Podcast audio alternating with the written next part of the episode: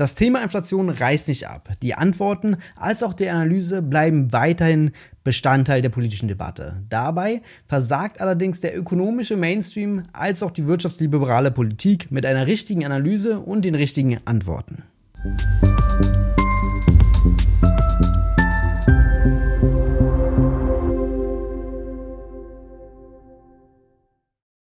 Und damit hallo und herzlich willkommen zu den Wirtschaftsfragen. Mein Name ist Lukas Scholle und heute sehen wir uns an, wie die Inflation überhaupt zustande kommt, welche Maßnahmen es gibt und vor allem auch, was haben die Löhne damit zu tun. Nun, in Deutschland haben wir die Besonderheit, dass äh, wir, ich glaube, als letztes Land der Welt irgendwie noch so an dieser Geldmengentheorie hängen. Ja? Also, dass die Geldmenge irgendwie die Inflation bestimmt und dass Staatsschulden die Inflation bestimmen würden. Und ähm, das wird seit zehn Jahren ungefähr äh, Land auf, Land ab weiter noch so verkündet. Die einigen neoliberalen Priester kommen von dieser Sichtweise einfach nicht weg. Das war Patrick Kaczmarczyk. Er ist promovierter Ökonom, war Berater bei der UNCTAD und ist wissenschaftlicher Mitarbeiter für Wirtschaftspolitik. Kürzlich hat er auch das Buch Kampf der Nationen geschrieben, was wir uns hier im Podcast schon mal genauer angesehen haben und mit ihm darüber gesprochen haben. Eine sehr empfehlenswerte Folge, wie ich finde. Darüber hinaus hat er kürzlich auch noch einen spannenden Artikel bei Makronom geschrieben, wo er die Inflationsursachen, die Antworten als auch seine Vorstellungen und die Rolle der Löhne näher betrachtet. Diesen benutzen wir jetzt als Aufhänger und werden ihm gleich einige Fragen dazu stellen. Davor sehen wir uns aber nochmal ganz kurz die Debatte um die Entlastung an, weil das ja das Thema ist, was breit in den Medien diskutiert wird und ja die politische Hauptkonsequenz aus der Frage der Inflation ist. Bereits im Frühjahr hatten wir zwei Entlastungspakete mit etlichen Maßnahmen, von Zuschüssen für die einzelnen Gruppen bis hin zu Steuern- und Abgabensenkungen, zum Beispiel beim Tankrabatt oder der Umfinanzierung der EEG-Umlage. Bereits im Frühjahr kam aber Auswertung der Entlastungspakete zu dem Fazit, dass sie vorn und hinten nicht ausreichen. So kam eine Auswertung des Deutschen Instituts für Wirtschaftsforschung, dem DEW, dazu, dass am untersten Einkommensdezil die Belastung deutlich höher ist, mit 3% des Haushaltsnettoeinkommens, als beim oberen Ende, die nur 1,3 Prozent vom Haushaltsnettoeinkommen belastet werden. Diese 3 und 1,3 Prozent sind das Saldo aus B- und Entlastung. Das heißt, die Entlastungspakete haben dazu geführt oder nicht dazu geführt, dass bei den unteren Einkommensgrenzen so abgefedert wurde, dass sie weniger belastet werden als die oberen Einkommen. Darüber hinaus gibt es auch noch eine Auswertung des Instituts für Makroökonomie und Konjunkturforschung, dem IMK. Sie haben einzelne Gruppen definiert, um dort die Entlastungswirkung sich anzusehen. Zum Beispiel Rentner, Rentner in Armut, Alleinlebende, Alleinlebende in Armut, Familien, Familien mit vielen Kindern, wenig Kinder und so weiter und so weiter. Eine bemerkenswerte Zahl, die sie herausgefunden haben, ist, dass Armutsrentner, also Rentner oder Menschen im Ruhestand mit weniger als 900 Euro, also Armutsrentner, nur zu 9% der zusätzlichen Kosten entlastet werden. An diesen beiden Auswertungen sieht man, dass am unteren Ende generell zu wenig getan wurde, als auch, dass bei einigen Gruppen am unteren Ende erst recht zu wenig getan wurde. Nun gibt es etliche Maßnahmen, um da nochmal nachzuschärfen. So könnte man die Energiepreispauschale einfach auf die Rentner ausweiten, wie es in der Politik oft gefordert wird. Daneben gibt es natürlich auch noch Maßnahmen wie zum Beispiel die Mehrwertsteuersenkung auf Grundnahrungsmittel, die halt breite Teile der Bevölkerung entlasten würde und andere Vorteile hätte. Christian Lindner, der Bundesfinanzminister, hat aber ja schon angekündigt, dass dieses Jahr, also 2022, keine weiteren Entlastungen drinne sind und äh, damit bis zum nächsten Jahr gewartet werden müsste.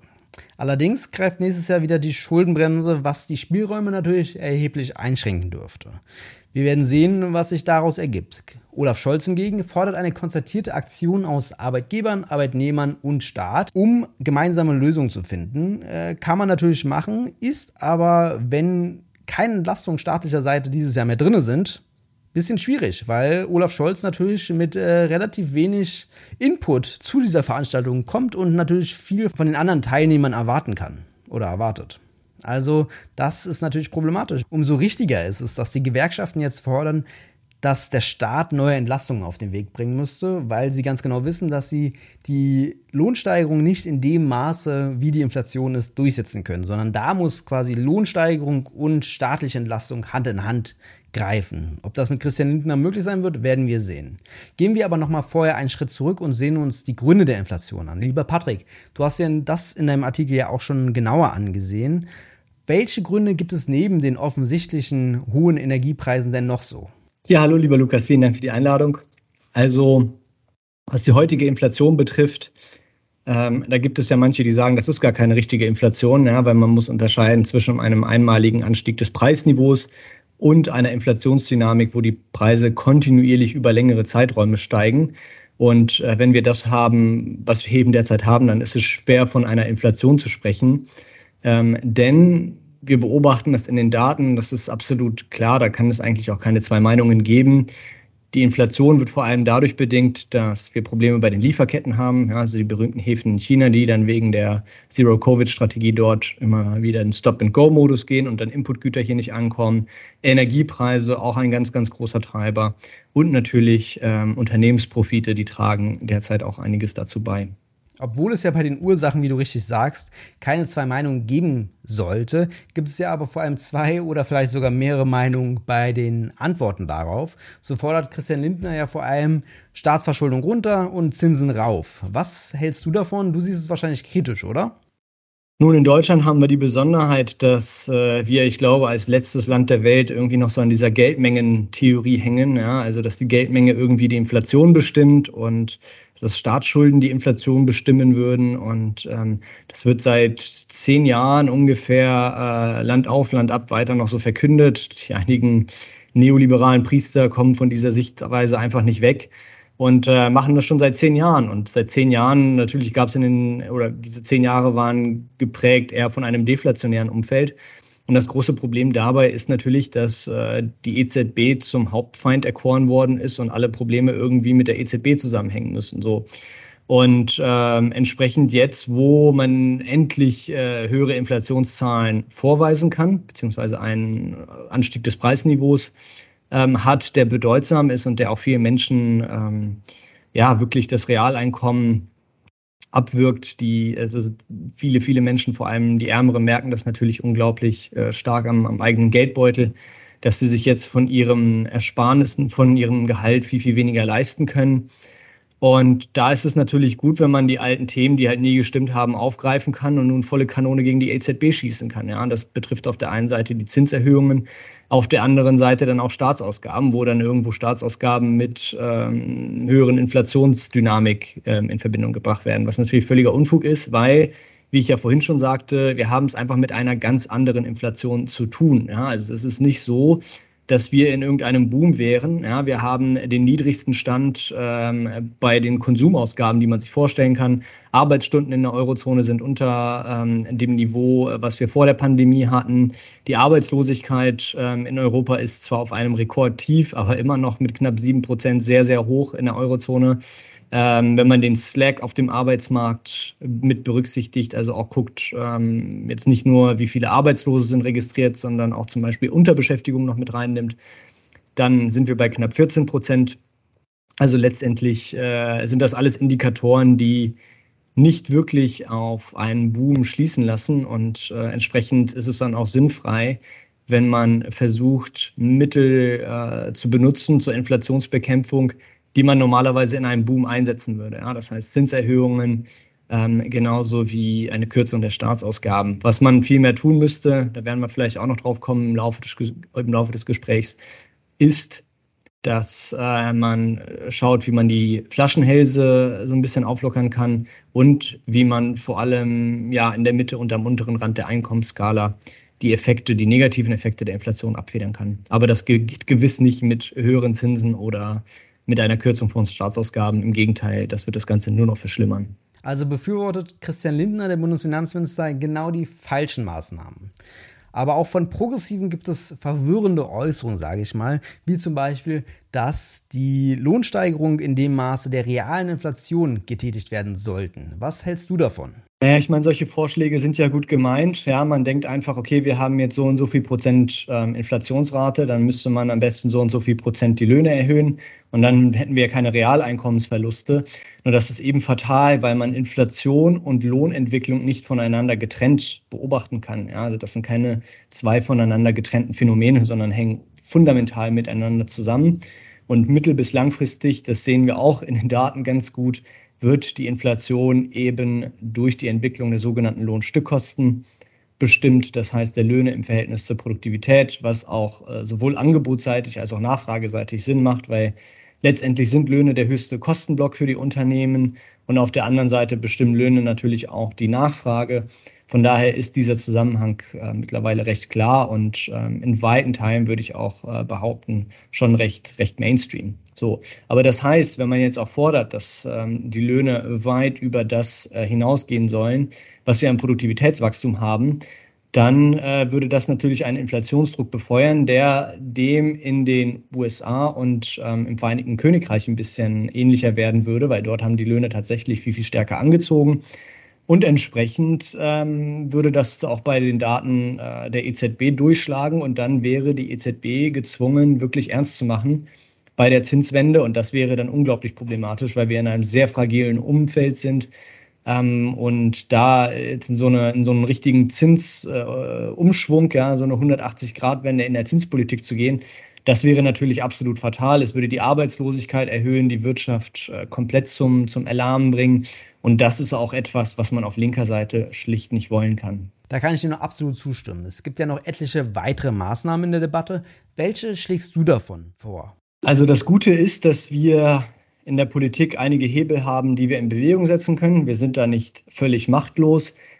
Die grundsätzliche Prämisse, das muss man, glaube ich, auch immer wieder nochmal dazu sagen, ist, dass die Lohnpolitik sich an der goldenen Lohnregel orientieren sollte. Ja, also gesamtwirtschaftlich müssen die Nominallöhne, also das, was wir alle am Ende ausgezahlt bekommen, ähm, so stark steigen wie das zu erwartende Produktivitätswachstum, was in Deutschland bei ungefähr 1% ist momentan, plus ähm, die 2% äh, Zielinflationsrate. Ja, das ist so die, ich sag mal, die grundlegende Regel, die man da angehen sollte. Also auch wenn jetzt Leute sagen, ja, wir müssen die Löhne einfrieren oder sonst irgendwie was, das ist natürlich auch Unfug. Es geht um diese goldene Lohnregel. So. Und ähm, um zu verhindern, dass es eben zu einer Lohnpreisspirale kommt, die auch aus Gründen, also auch einfach aus machtpolitischen Gründen meines Erachtens völlig irrealistisch ist, aber bei der ganzen Hysterie muss man darauf ja auch nochmal verweisen, weil ähm, sobald die Löhne irgendwo drei, vier Prozent anziehen pro Jahr, wird ja direkt äh, Druck gemacht, ähm, auch von, von Seiten der Arbeitgeber, äh, die dann natürlich äh, die Lohnpreisspirale direkt da, äh, da vermuten oder sehen. Um das nochmal klar zu machen, in den Daten sehen wir da absolut nichts. Ja, wir haben viel, viel mehr Arbeitslose und Unterbeschäftigte als offene Stellen. Das ist eine ganz andere Welt als in den 70er Jahren. So. Aber um eben diese Hysterie etwas einzudämmen und ähm, eine tatsächliche Lohnpreisspirale zu vermeiden, wäre ein erster Hebel, den man ansetzen könnte, natürlich über direkte Zuschüsse. Ja, direkte Zuschüsse an, an, an Haushalte, Einmalzahlungen, ähm, oder Tankgutscheine, Lebensmittelgutscheine, Heizgutscheine. Da gibt es äh, unendlich viele Möglichkeiten, wie man die Bürgerinnen und Bürger entlasten kann. Das zweite wäre eine Lohnpolitik, die vor allem am unteren Ende dafür oder darauf setzt, dass die Löhne dort steigen. Ja, also diese drei Prozent äh, sind ja immer nur gesamtwirtschaftlich gesehen. Das heißt, am unteren Ende können die Löhne deutlich anziehen. Also zum Beispiel jetzt die Anhebung des Mindestlohns auf 12 Euro ist dahingehend eine gute Nachricht. Sie wird voraussichtlich kaum zur Inflation beitragen und letztendlich erhöht es damit schon ähm, sehr signifikant den, den Lebensstandard oder das Realeinkommen vieler Menschen. Eine dritte Möglichkeit ist dann natürlich über eine direkte Steuerpolitik. Ja, da kann man die Mehrwertsteuer senken auf äh, Lebensmittel, auch äh, wenn das ein bisschen umstritten war. Ähm, auf Benzin kann man meines Erachtens auch gerne machen. Ähm, auf Einkommen auch von mir aus. Ja, das äh, ist immer eine Frage, wie äh, kurzfristig man das äh, umsetzen kann. Aber ähm, in der Steuerpolitik könnte man dahingehend dann auch dafür sorgen, dass die Preise etwas senken, beziehungsweise dass am Ende mehr ähm, Netto vom, vom Brutto bleibt. Vierte Option ist, da wir es mit einer angebotsseitigen Inflation zu tun haben, dass wir jetzt in eine wahre Investitionsoffensive gehen. Ja, und entsprechend deswegen müssen auch die Zinsen ähm, möglichst niedrig gehalten werden, damit eben investiert wird. Ja, aber wir brauchen Investitionen um den Preisdruck durch eine Erweiterung des Angebots ähm, zu, zu reduzieren, Lieferketten umzustrukturieren, damit der ganze Laden wieder vernünftig anfängt äh, zu laufen, ähm, den Ausbau der erneuerbaren Energien, auch ein ganz, ganz wesentlicher Beitrag dazu, dass wir zukünftig die ähm, oder auf ja, möglichst schnelle äh, Frist, äh, ich sage jetzt mal mittlere Frist, so ganz kurzfristig geht das natürlich nicht, aber dass wir auf die mittlere Frist ähm, die Energiepreise senken können, unabhängiger werden, also auch da dort massive, massive ähm, Investitionen. Und äh, fünftens kann und sollte die Politik meines Erachtens auch in Marktmechanismen direkt eingreifen, also auf der einen Seite ähm, in der Realwirtschaft über eine Verschärfung des Kartellrechts, wie es jetzt auch ähm, ja, diskutiert wird, angegangen wird, weil wir eben schon gesehen haben, dass die Profitmargen ein signifikanter Treiber der derzeitigen Inflation sind. Auf der anderen Seite muss man auch ähm, ganz klar in die Finanzmärkte eingreifen, wenn Spekulationen die Preise so verzerren, dass Preissignale überhaupt keine richtigen Knappheiten mehr ausdrücken. Ja, und das haben wir gesehen. Also beispielsweise, wenn wir uns den Ölmarkt anschauen, da haben wir seit Januar diesen Jahres in jedem Monat, außer im Februar, ein höheres Angebot als äh, Nachfrage was dazu führen sollte, dass die Preise insgesamt gesunken sein sollten. Das war aber nicht der Fall.